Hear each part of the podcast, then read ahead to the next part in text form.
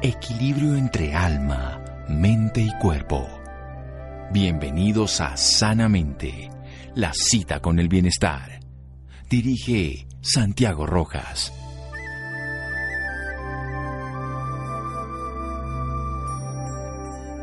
Los árboles son los esfuerzos de la tierra para hablar con el cielo que escucha, proverbio árabe.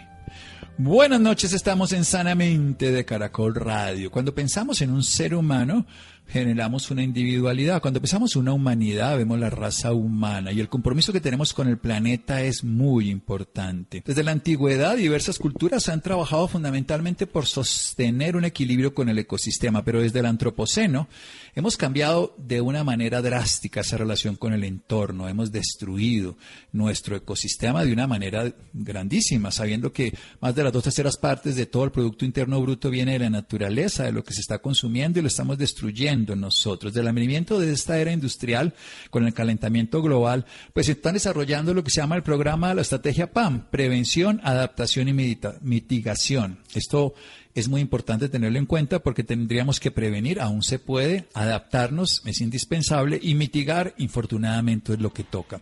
Tenemos un problema entre muchos de esto que está ocurriendo en el planeta, que es la deforestación. Y esto afecta, hoy hablamos, la OMS nos dice que 8% de las muertes en todo el planeta, ya a manera general, tienen que ver fundamentalmente con los daños que hacemos en el ecosistema a nivel del aire, por ejemplo, y eso tiene que ver mucho la vegetación. También los daños que tenemos en nuestras aguas, la contaminación. Bien, ¿podemos solucionar algo? ¿Podemos hacer algo maravilloso? Pues hay una propuesta. Un arquitecto residente, habitante PNL Colombia, la selva amazónica, arquitecto, diseñador, además trabaja ecología arbórea, algo que me pareció bellísimo cuando lo conocí. Mención de oro en la tesis experimental La geometría de la intuición, exposición nacional, premio Gabriel Serrano Camargo de promoción internacional, el PH en física e investigación de la arquitectura la energía, el medio ambiente, honoris causa. Hay algo muy interesante. ¿Cómo podríamos utilizar precisamente una reforestación en la naturaleza que fuera amigable con el ecosistema, que fuera útil para todo y que nos diera bienestar en lo personal humano, por supuesto, pero también en lo ecología, que es la que estamos todos inmersos. Mi querido Amadeo Cardona, buenas noches y gracias por acompañarnos. Buenas noches, doctor. Muchas gracias por la invitación. Bueno, ¿por qué es importante reforestar? Vamos a decirlo en dos minutitos y luego desarrollamos su idea que es tan interesante. Es importante recordar que nosotros hacemos parte de un gran ser vivo que es el planeta Tierra, el cual necesita, como nosotros, la flora pulmonar o intestinal, una biomasa que son los árboles en primera instancia. O sea, los árboles eh, son básicamente el, tutor o el, o el, pionero de lo que conocemos como bosques selvas y son los reguladores, como usted lo decía al principio, del curso o el ciclo del carbón y del, de la corrección en el ordenamiento del agua. O sea que influyen obviamente en todos los aspectos de la vida esa biomasa y como la Tierra es un ser vivo, es un concepto que los humanos desconocemos, nos parece como una entidad inerte la que podemos explotar y consideramos vivo obviamente solamente a los humanos. ¿Qué tan grave es el problema de deforestación en nuestra región, en el país, digámoslo, y también cerca aquí en Cundiboyacense, aunque nos interesaría para todo el planeta por igual? Sí, pues eh, digamos es una es una una consecuencia de un comportamiento eh, que está basado básicamente en la como en la satisfacción de nuestros deseos o en la, el cumplimiento de nuestras necesidades. Y es precisamente esa, ese afán, esa desinformación, la que crea una concentración de deseos que lo conocen como superpoblación, ya puede ser en ciudades o, o familias muy grandes o familias extendidas en poblaciones y esa superpoblación eh, conlleva y gesta la deforestación, porque pues todas las mesas, todas las casas, todas las puertas, el fuego, bueno, los árboles son los, digámoslo, son los que abastecen a esa población de esos insumos necesarios y indispensables. Entonces, eh, conlleva esa superpoblación de deforestación. Y la deforestación, eh, pues, eh, no aparece como contaminación, o sea, toda la toda la el, CO2 que no se puede fijar, como también lo, lo marcó en un principio, y eh, empieza a crear unos problemas de, de temperatura que conocemos como calentamiento. Entonces se focaliza el, el calentamiento por precisamente este proceso antrópico desinformado de cómo podemos realmente adaptarnos a la naturaleza y convivir en primera instancia con los árboles. Vamos a convivir con ellos y usted nos va a contar cómo en un momento aquí en Sanamente de Caracol Radio. Síganos escuchando por salud. Ya regresamos a Sanamente. Bienestar en Caracol Radio. Seguimos en Sanamente.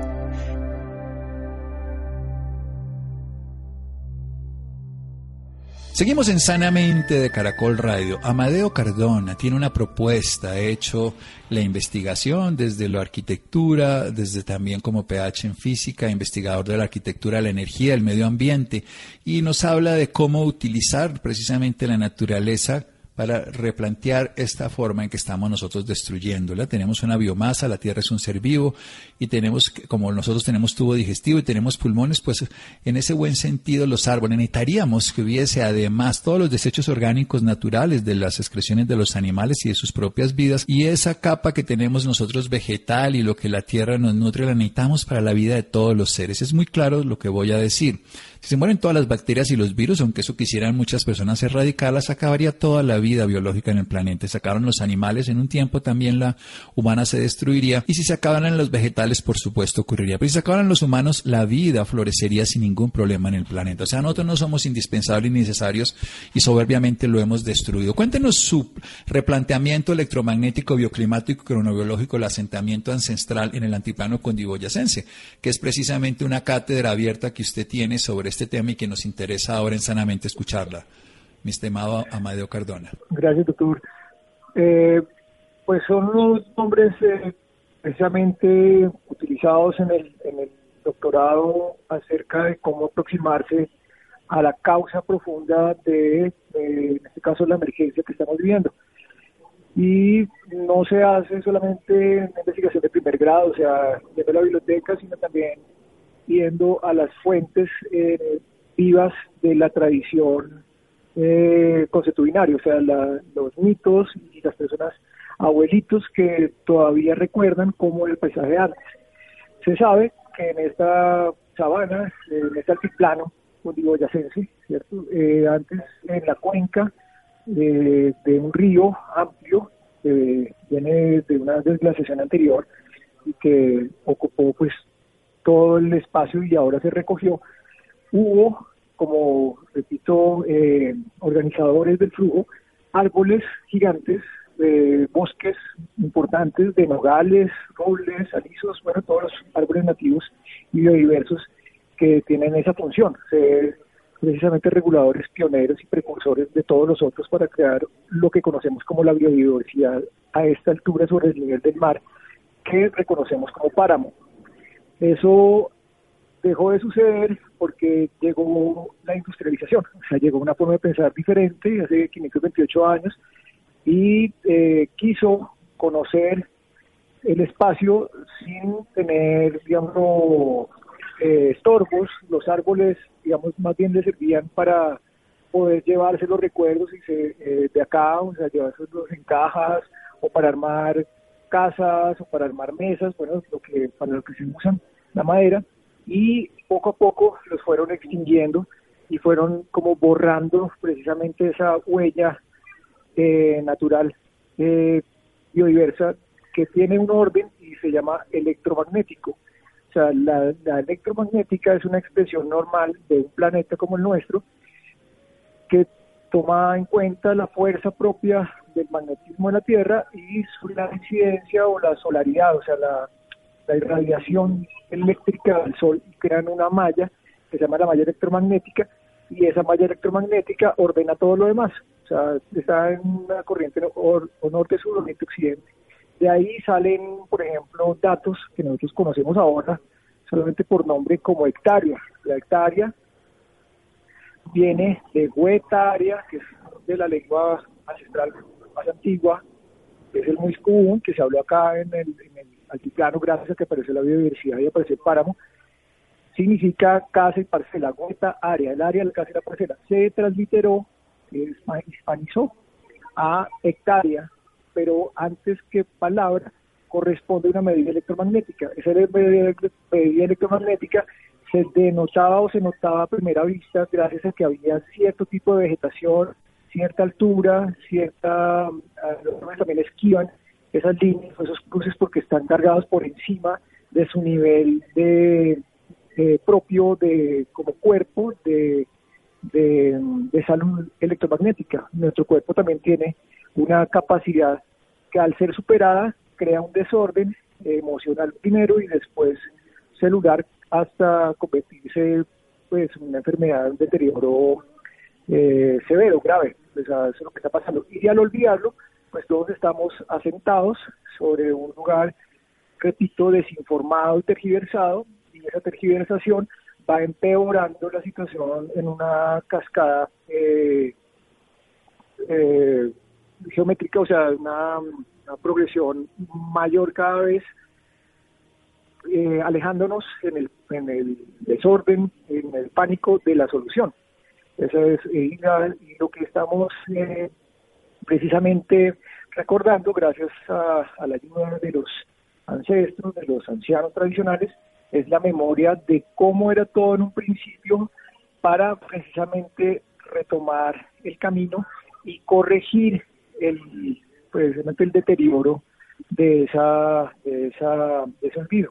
Eso es lo que estamos haciendo. Entonces, la propuesta es tomar en cuenta los árboles primero, en este caso, para que ellos sean el sustento de todo lo demás, desde una huerta hasta una casa, hasta una aldea, hasta una ciudad, si queremos. O sea, cómo replantear, se dice en el argot de arquitectura y ingeniería, cómo replantear el tejido urbano arquitectónico a partir de la convivencia estrecha, directa y práctica con la masa vegetal arbórea. Esa es la propuesta a grandes rasgos. Excelente, excelente. Me parece bellísimo y súper valioso replantear el tejido urbano arquitectónico conviviendo con la naturaleza. Hay que recordar que nosotros todos podemos caber en el ecosistema. Pero ¿cómo lo hacemos? Destruyéndolos a ellos no cabemos nosotros. Eh, explicaba que si acabamos con toda la biomasa nos moríamos nosotros antes. Entonces técnicamente necesitamos poder vivir con esos árboles que son el sustento de todo lo demás, empezando desde los árboles para que quepa la huerta, para que la casa, luego la aldea y luego entre la ciudad. Usted, usted lo decía de una manera muy interesante y es volver a como estaba con la memoria de estos padres aborígenes, de estos abuelos, como se llaman además aquí en el altipano cundiboyacense, eh, de cómo estaban los árboles. ¿Cómo hacen ellos para saber o cómo está esa sabiduría aún para que entendamos cómo estaban esos árboles que tenían unas antenas de recepción, que se quedan unos flujos, que usted lo estaba hablando con ejes norte-sur, oriente-occidente, que se está moviendo la energía, fluyendo. Recordemos que no estamos pegados con ninguna cuerda al sol y nos movemos como átomos, como electrones alrededor de un núcleo de un átomo, o sea que esa vida pequeña o grande sigue siendo el mismo principio. ¿Cómo tienen ellos acceso a esa información? Es interesante saberlo. Sí, señor. Pues tienen activa la intuición. La intuición es una facultad eh, neurológica que tenemos todos los humanos que se desactiva o se, digamos, se, se, pierde si eh, utilizamos medios de comunicación que favorecen el hemisferio racional analítico, como son, por ejemplo, la lectura en barrido de izquierda a derecha, fortaleciendo el hemisferio izquierdo que se cruza al lado derecho, que es, sabemos, el, hemisferio racional analítico matemático, eh, digámoslo, eh, frío, sí, práctico, dejando de un lado, de fuerza, al racional intuitivo, que es el creativo, el artístico, como el, femenino, eh, se ha dicho, pero que es importantísimo porque sin esa inteligencia, o sea, sin, esa, sin ese hemisferio activo, nuestra es eh, la inteligencia o el, sentido, la inteligencia emotiva se pierde. Y precisamente lo que acá es eh, dentro del problema ambiental, que es psicológico de la humanidad, es la prevalencia de la inteligencia artificial, a pesar de la inteligencia emotiva. Entonces, la, digamos, en esa, en, ese, en esa narración de lo que ha venido sucediendo precisamente por este entrenamiento del sistema occidental de aprendizaje, el, eh, los abuelos o lo, ancestral, pues sigue sucediendo a pesar de que no lo, no lo veamos más. Ellos lo que nos ayudan es a. ¿Cómo se ve? Se ve, bueno, se puede, ellos lo ven porque son personas que andan con los pies al suelo, o sea, no, no, se han separado del suelo, son, son, son, son parte del tejido. Y eh, nosotros aprendemos a mirarlo con, con aparaticos muy sencillos como varillas de saurí, que son dos alambres en las manos o, una ramita. Y al final o en algún momento también se ve por algunos indicadores como son unos tipos de vegetación o unas anomalías en el terreno.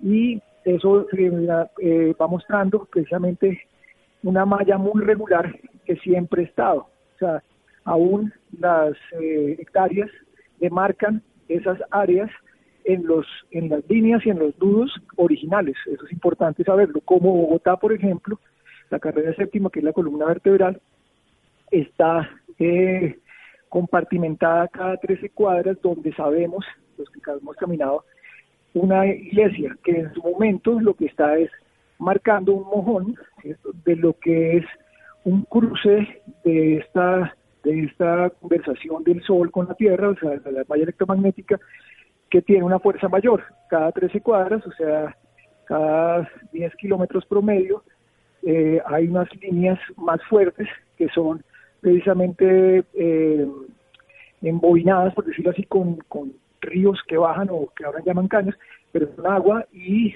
están situadas por eh, esas iglesias que están precisamente suplantando eso que sucede en la naturaleza espontáneamente, que son básicamente la, el crecimiento de cristales, o sea, los cristales son seres vivos anteriores a nosotros, los primeros seres vivos del planeta, y ellos se alimentan de esa irradiación electromagnética, la luz y el sonido.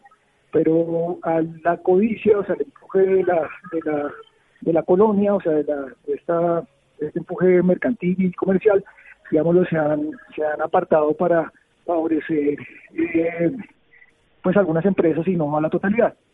Entonces eso se, eso se, se marca en cuanto a lo mineral y en cuanto a lo vegetal pues digamos va, va tejido, es un tejido muy eh, digámoslo bonito y muy eh, complejo desde el cristal pasando por el hongo y después a lo vegetal, o sea es como una como un cuerpo humano pero mucho más grande.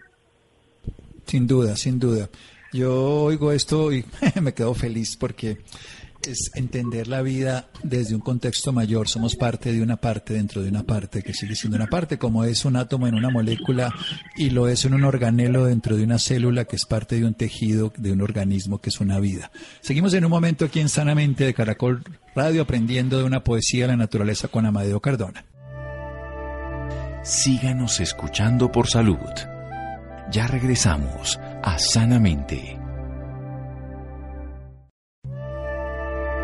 Bienestar en Caracol Radio. Seguimos en Sanamente.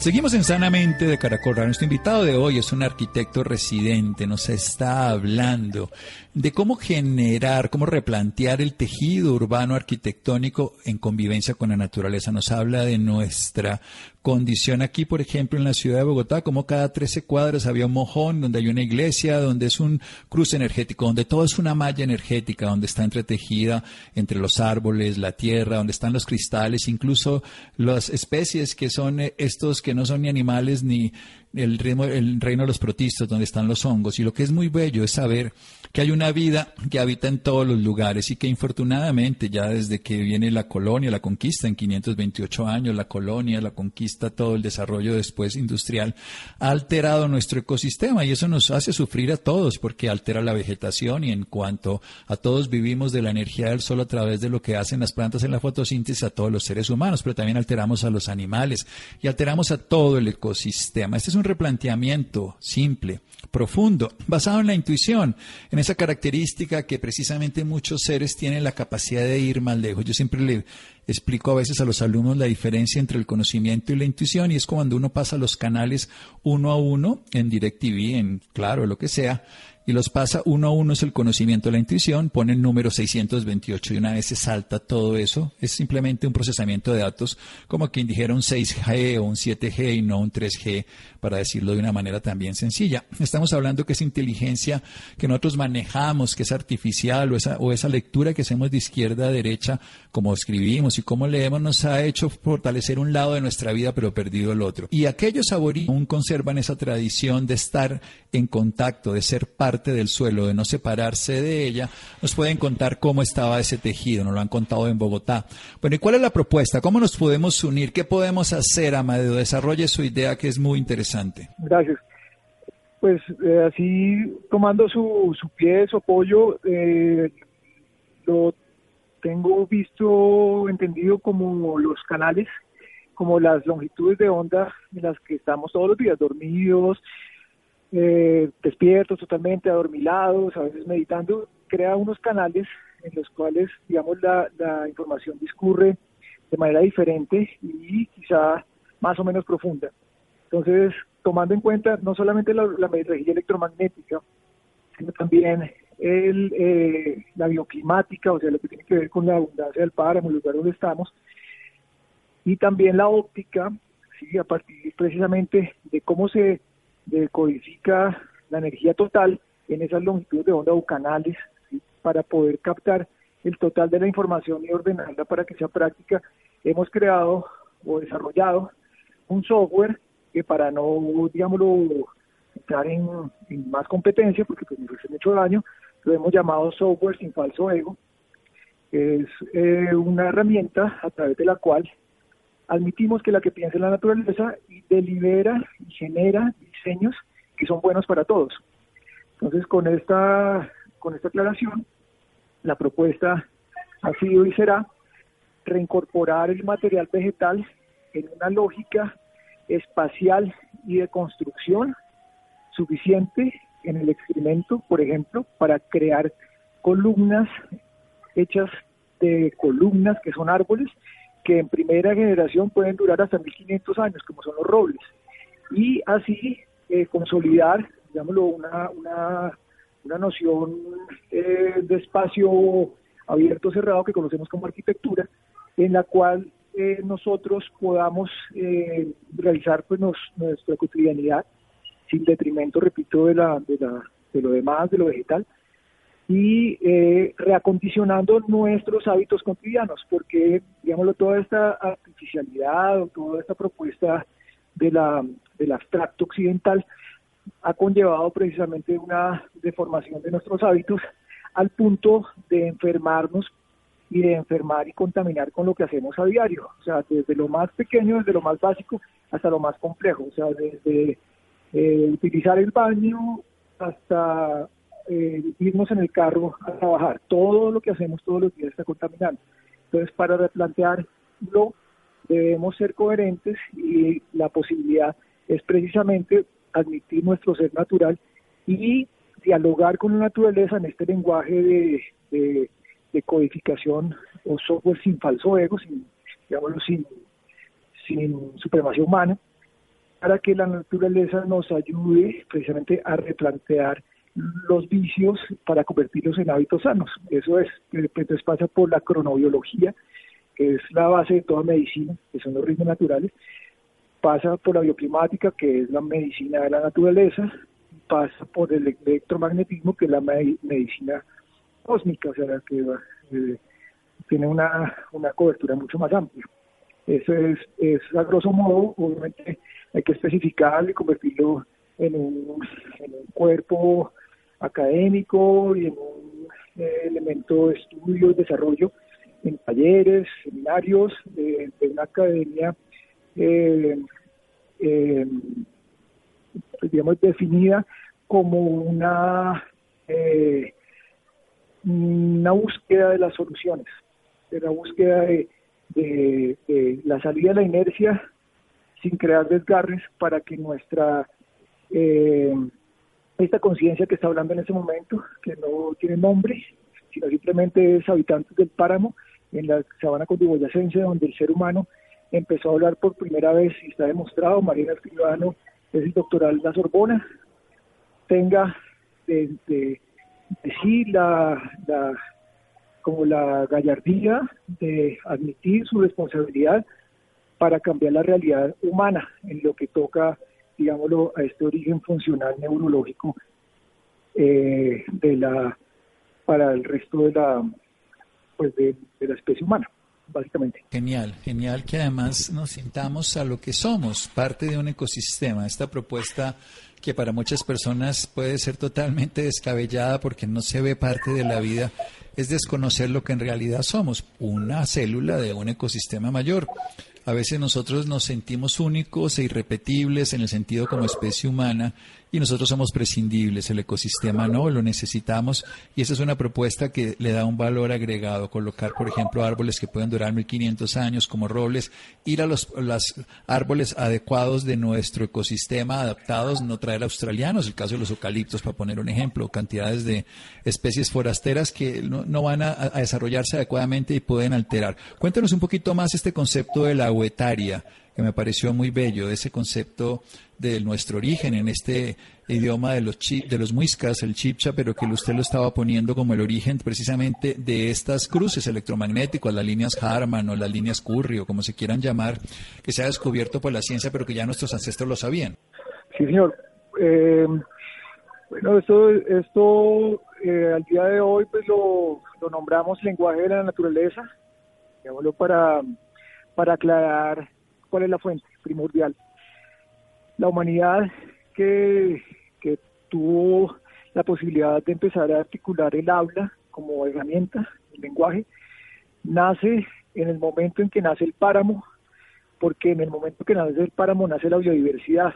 Es decir, el páramo genera la neocorteza cerebral. Es decir, el páramo, el lugar donde estamos, genera la biodiversidad para el planeta para que el planeta tenga una humanidad creativa.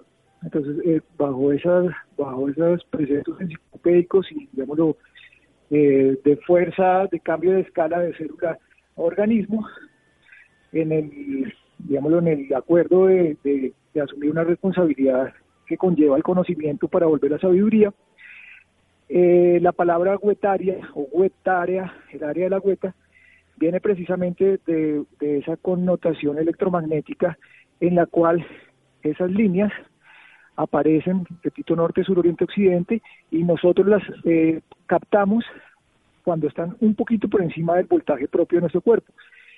Ellas van apareciendo en, en, periodos de espacio, eh, primero 2 metros norte-sur, 2.5 oriente-occidente, en el lugar donde estemos, o sea, esta distancia de la influencia del sol por el del Ecuador.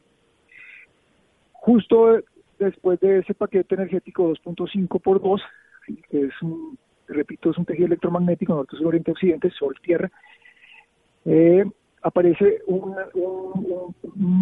otro voltaje, otro voltaje, un voltaje un poquito más arriba del anterior, un cuadrado de 10 por 10. Y 10 por 10, si no el día de hoy, va a una vereda en el campo y le pide a un campesino y él pregunta para cuántas personas es, una familia completa, entonces hace una casa de 10 por 10 y él ya sabe por técnica cuántas tejas, cuántas columnas y todo lo demás, pero la casa no es de más de 10 por 10 y esa memoria es porque es de la, de la región electromagnética.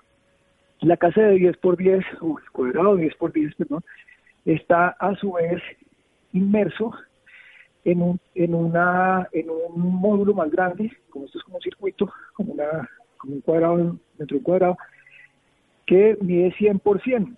Y 100% son 10.000 metros cuadrados, que es una hectárea. Ese 100% tiene unos, unos, unos eh, compartimentaciones de 30 por 30, que son finalmente las franjas que nosotros conocemos como fanegadas. Entonces, la fanegada o la media fanegada vienen de la, de la, de la, de la consideración electromagnética de la, de la del módulo hectárea. Cuando el Omuisca ya recibe más influencias y más técnicas y entra a lo agrícola, se dan cuenta que para que una familia viva, una familia ecológica, tiene dos papás, o sea, papá y mamá, y 3.3, o sea, tres o cuatro hijos máximo. O sea, eso es lo que la ecología o la madre tierra aconseja a una familia, digámoslo, coherente con el ecosistema que pueda alimentarse. Ellos pueden alimentarse de media fanegada. Es decir, una hectárea alimentaría entonces a tres familias, como dice, habría alimento continuo de todos los días, la huerta sembrada, para 15 personas. Eso es una, eso es una hueta o una huetaria o una hectárea. Esa, esa compartimentación no se, no se logró o no se concibió para dividirla y marcarla con el hambre y, y hacer propiedad privada, sino se hizo precisamente en una en un en un tejido armónico coherente con una geometría implícita, invisible, pero, pero permanente, está tejida en todo el planeta. Bueno, Amadeo, genial, genial. Y yo este tema sabe que lo aprecio mucho porque admiro la geometría. Recordemos que los egipcios precisamente llamaron la medida de la Tierra geometría basado en los movimientos que ocurrían en el cosmos luego de cada inundación del río Nilo. De ahí se construyó una relación del ser humano con el cosmos, el gran arquitecto que era el dios creador de la geometría. Pero no podemos hablar más, se nos acabó el tiempo. ¿Dónde podemos aprender más? Denos una página de referencia suya para que podamos seguir en esta investigación, en estas cátedras abiertas del planteamiento electromagnético, bioclimático y cronobiológico del asentamiento ancestral en la Tepano y Cundiboyacense, algo que para mí es poesía. Muchas gracias, mi querido Amadeo. No, gracias a usted, doctor. Gracias por, por, por su paciencia y por su curiosidad viva. Eh, hemos estado construyendo un canal de comunicación, o sea, estamos en un proceso de, llaman eh, desapego, ¿no? Como un proceso de, de investigación con el ejemplo. O sea, hemos estado saliendo de la ciudad hace más o menos 30 años y ya hemos logrado momentos selváticos y en ese momento estamos en un proceso rural. Y eh, digamos, esos momentos de desapego tienen diferentes picos o diferentes como alcances. El último alcance básicamente fue desconectarnos eh, de todos los medios, eh, digámoslo, normales de comunicación y lo único que mantenemos es el teléfono. Y eso se hizo hace ocho años. Denos el teléfono, Amadeo, lo que sea. Maravilloso. Hay gente que se va a interesar. Si quiere dárnoslo, yo le respeto. Yo tengo, no, pero me refiero a que, digamos, no hemos construido, y la invitación es a eso, a construir un cuerpo de conocimiento práctico, ¿sí? Para que todas las personas puedan aplicarlo y se cumpla el deseo de, esta, de este encuentro, de esta entrevista, que es llegar al, ecocen, al, al ecocentrismo desintoxicados, o sea, desintoxicarnos de la desinformación y reinformarnos para poder precisamente evolucionar de la mejor manera. Entonces, hay un correo electrónico. Ah, correo, listo. bueno, un correo que es uno y creo, o sea, uno y creo la palabra uno y creo con Y, arroba gmail, gmail.com. Y el teléfono es 302-266-1551 obviamente de ahí lo redirecciono a algunos archivos que tenemos y la invitación es a consolidar la escuela de desarrollo humano para que logremos eh, como humanos llegar a un tono o a una armonía de ser cósmicos, o sea, evolucionar, como se decía en la, escuela normal o clásica. Esa es la idea, es como, formar, hacer de su cuerpo conocimiento práctico ser parte del suelo que no nos hemos separado, pero como nos separamos, volver a él. Amadeo, muchísimas gracias. Le mando un abrazo gracias por toda su información. No, muchas gracias a usted. Gracias y muy buenas tardes. Gracias por, preguntar y por escuchar. bueno, y las personas interesadas, el correo es uno y creo arroba gmail.com y un teléfono 302-266-1551, 302-266-1551. Seguimos en Sanamente de Caracol Radio síganos escuchando por salud. Ya regresamos a Sanamente. Bienestar en Caracol Radio. Seguimos en Sanamente.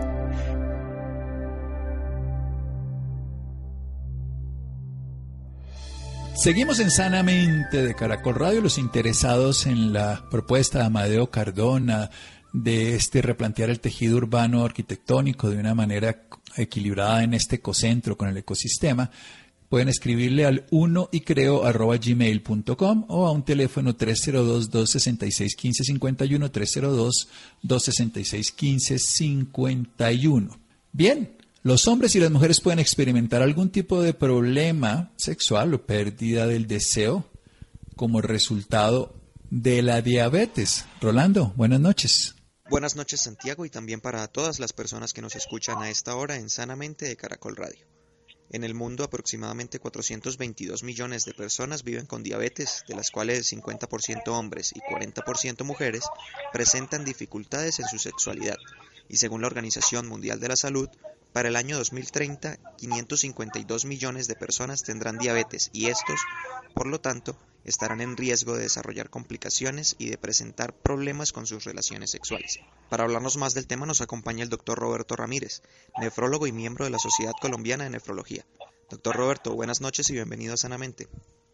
Buenas noches a todos, al doctor Rojas, a todo el personal que nos está escuchando a través de la radiodifusora Caracol a nivel nacional. Muchas gracias por la invitación. Doctor, primero que todo cuéntenos cómo está el panorama de pacientes con diabetes en el país. Muy preocupante, muy preocupante porque como tú decías en la introducción, eh, la prevalencia de la diabetes se estima que es alrededor del 7 al 10% de la población en general.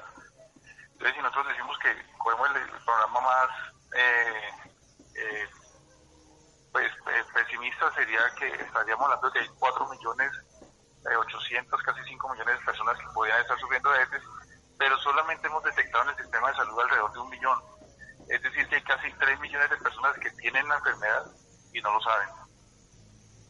¿Cuáles son las causas de la diabetes?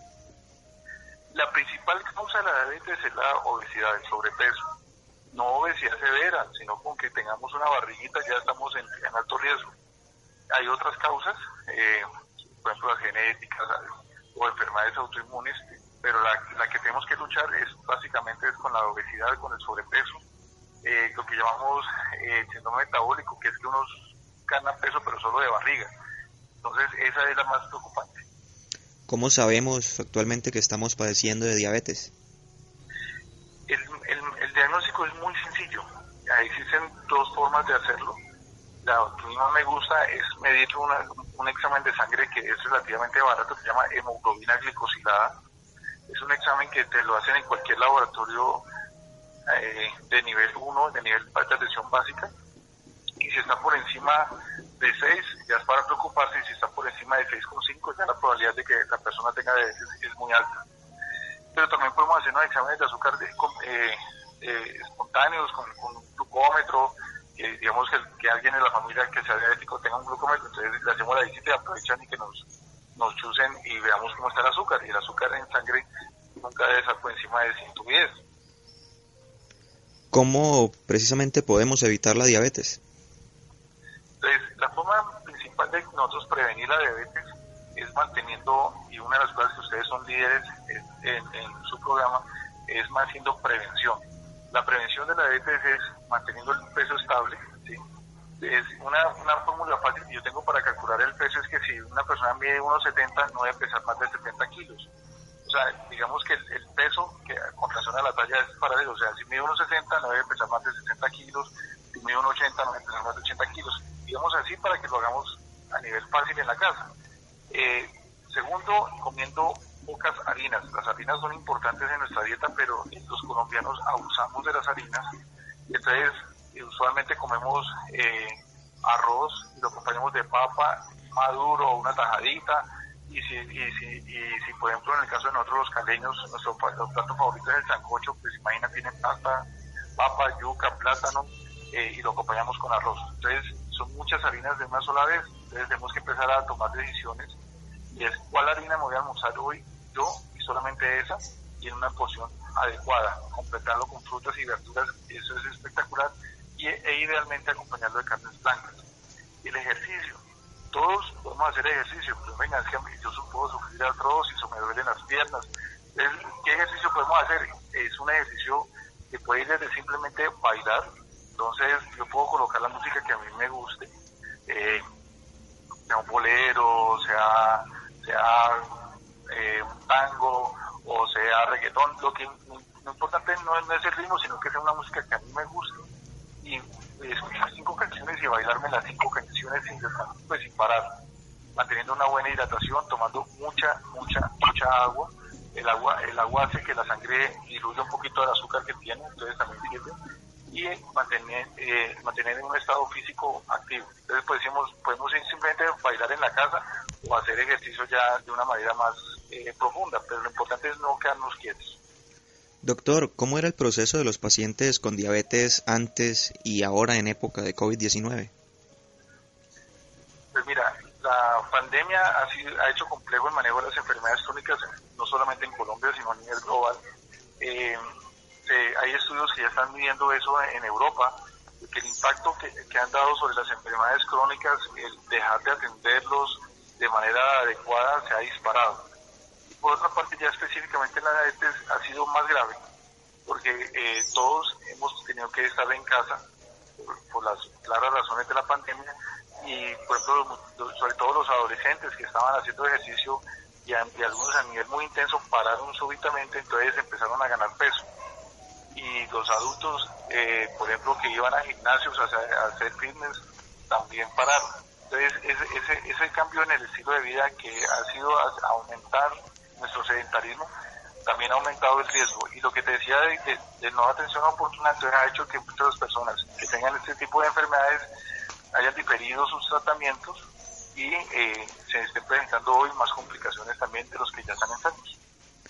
Doctor, ahora cuéntenos por qué las personas que sufren de diabetes pueden presentar dificultades con sus relaciones sexuales. Importantísima esa pregunta y, y es y primero que todo es una invitación para que todos los pacientes, hombres y mujeres, hablen tranquilamente de sexualidad con sus médicos, sus médicos tratantes. Los médicos somos unas personas, igual que los sacerdotes, que tenemos un alto grado, altísimo grado de confidencialidad con la información que se nos dé y nos interesa mucho la esfera sexual porque eso hace parte de nuestra vida. De hecho, todos estamos aquí fue por la sexualidad de nuestros padres. Entonces, en los diabéticos se estima que el 50% de los hombres diabéticos tienen algún problema de, de, sexual y el 40% de las mujeres. Y es multicausal. Eh, la diabetes como es una enfermedad que va con la sangre, entonces me afecta las arterias de, la parte de los órganos sexuales, pero también me afecta los nervios de, de los órganos sexuales y también me puede alterar el cerebro. Entonces nuestra erogenicidad y nuestro deseo sexual está a nivel cerebral. Entonces si un paciente tiene la, eh, la diabetes descompensada y tiene estos trastornos cerebrales secundario a la diabetes, pues no va a perder lo que llamamos el deseo, la libido. Pero también la erección, porque entonces la diabetes es una enfermedad que afecta mucho el sistema circulatorio, va cerrando los vasos, o sea, las arterias, y hace que cuando, cuando una persona, un hombre esté eh, con excitación, no haya un buen llenado del pene y entonces no hay una buena erección. Y para las mujeres sucede muy parecido. Nosotros sabemos que cuando la mujer está excitada hay una lubricación vaginal, esa lubricación vaginal depende del sistema nervioso periférico, o sea, de los, de los nervios que llegan a los órganos sexuales femeninos. Entonces, si ellos están dañados por la diabetes, tampoco hay buena lubricación y, y, la relación sexual puede ser dolorosa para la mujer. Precisamente, doctor, profundidad, ¿qué dificultades pueden tener las mujeres con diabetes en sus relaciones sexuales y cuáles pueden tener los hombres? De los hombres podemos tener dificultades, sobre todo en la erección, ¿sí? Eh, en, en, lo, en, lo, en, una prolongación de lo que llamamos periodo refractario, que es lo que, que es tener eh, una erección y volver a tener la, la, siguiente, también se puede prolongar mucho ese estado, eh, y falta el apetito sexual, porque la diabetes también hace que en los hombres se baje a veces la testosterona. Entonces la testosterona es una de las hormonas que nos aumentan el apetito sexual. En las mujeres este, hay más, más, más daño, digamos, desde el punto de vista de lo que es el deseo sexual, la imaginación o ilusión sexual que aparece en algunos estudios, que es no solamente que tengo yo ganas de, tener una relación sexual, sino que tengo toda una idea de cómo va a ser mi, mi, relación sexual. Eh, eso también se disminuye. Entonces, como te decía ahora, se disminuye la lubricación, se disminuyen los orgasmos femeninos y se disminuye la intensidad de los orgasmos femeninos. Doctor, eh, ¿tener diabetes significa que se desarrollará automáticamente algún tipo de problema en las relaciones sexuales? Tener, ¿Sí? ¿Tener diabetes significa que se desarrollará automáticamente algún tipo de problema en las relaciones sexuales? Me encanta esa pregunta porque eh, eso es un, también un mito y como decíamos que el 50% pueden sufrirlo, eso significa que el otro 50% no lo sufre. ¿Y cómo hago, cómo hago yo para estar en el grupo del 50% que no tiene las dificultades, controlando mi enfermedad, manteniéndome las metas?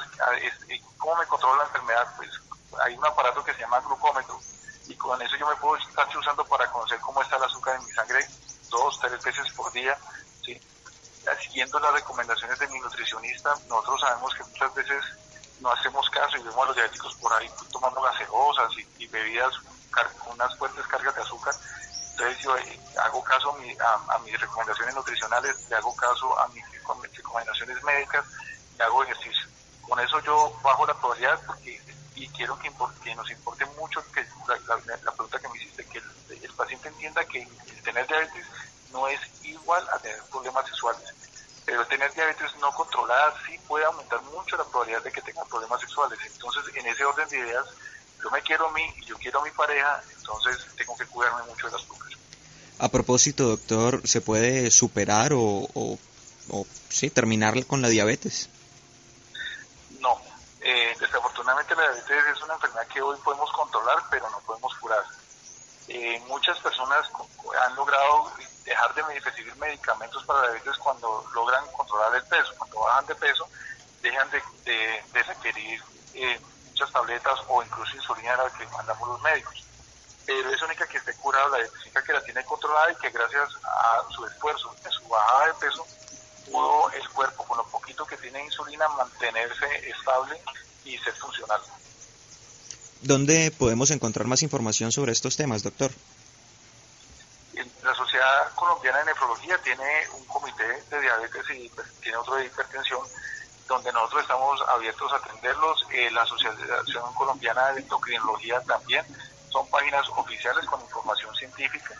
Eh, existen eh, grupos también de pacientes de, las ligas de pacientes de diabetes donde también hay información científica y es importante que no veamos cualquier blog de muchas personas que opinan muchas cosas porque muchas veces sin querer entramos a uno que no es oficial y nos dan una información que es falsa o que tiene un transporte comercial que, no nos van a dar una, una buena respuesta ni unas buenas medidas de recomendaciones. Finalmente, doctor, ¿algún mensaje para todas las personas que nos escuchan a esta hora?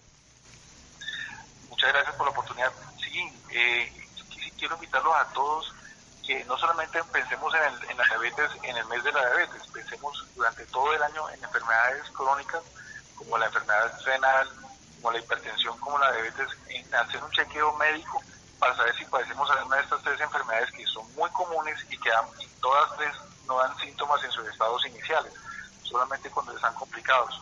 Entonces, eh, la invitación es a esa, que consultemos con nuestros médicos, que tengamos mucha confianza, que hablemos con ellos y que por favor nos, diga, nos ayuden eh, descartando alguna de estas enfermedades, enfermedad renal crónica, hipertensión arterial sistémica y diabetes mellitus.